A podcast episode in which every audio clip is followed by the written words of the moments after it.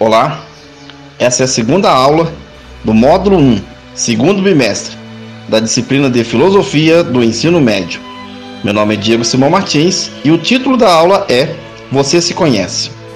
Já parou para pensar sobre você mesmo? Quem é você? Essas perguntas, quem eu sou, elas são muito importantes na nossa vida.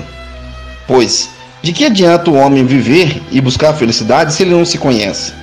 De que adianta você buscar amar, buscar amigos, trabalhar e, enfim, realizar uma porção de coisas se você nem mesmo sabe quem você é?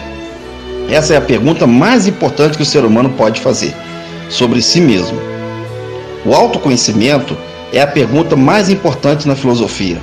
Sócrates chamava isso de autoconhecimento de uma vida sem exames não merece ser vivida. Ou seja, a pessoa que não se autoavalia, não está constantemente refletindo sobre seus atos, não é uma pessoa que tem capacidade de ser feliz, pois a felicidade está intimamente ligado com os nossos projetos, com a nossa personalidade, com aquilo que eu sou e aquilo que eu quero. Se eu não sei quem eu sou e o que eu quero, eu acabo repetindo coisas que eu pego no meio, repetindo manias, comportamentos, copiando coisas. Ou seja, Sou uma pessoa sem personalidade. Sócrates, ele instigava os jovens de sua época a pensar sobre si mesmo. Isso é uma arma perigosa, pois um jovem que pensa, que sabe, que conhece sua situação, é capaz de causar revoluções. Com isso, Sócrates faz a pergunta mais importante: Quem eu sou? Conheça-te a ti mesmo. Essa é a famosa frase dele. Repetindo: Conheça-te a ti mesmo. É famosa essa frase, como eu disse. Bem, aliada a essa frase está a frase de Sócrates: só sei que nada sei. Muitas pessoas né, brincam com essa frase dizendo que nada sabem, mas elas esquecem que essa frase diz: eu só sei que nada sei. O meu conhecimento não é zerado. Eu tenho um conhecimento, o conhecimento que eu não sei. A partir do momento que eu vejo que eu não sei, eu crio uma revolução dentro da minha própria vida, porque a partir daí eu sinto a necessidade de aprender, de saber que eu não sou, de que eu não sou nada e de que devo construir a minha personalidade a partir disso, pois é exatamente assim que nós nascemos.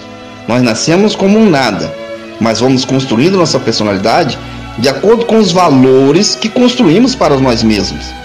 Esses valores não podem ser copiados meramente, devem ser escolhidos uma coisa não serve para outra pessoa automaticamente. Ela deve ser escolhida, refletida.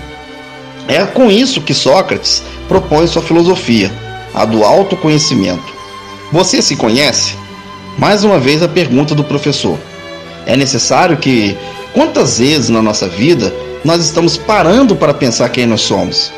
Na vida agitada e na correria do dia a dia, temos muitas distrações.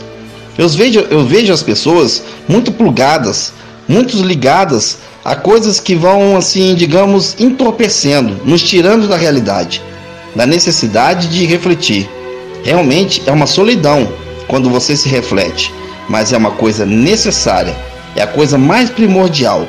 Quando você vive um relacionamento, seja ele de qualquer tipo, um relacionamento com um familiar, um relacionamento com um namorado ou namorada, um relacionamento com um vizinho, um relacionamento com as pessoas.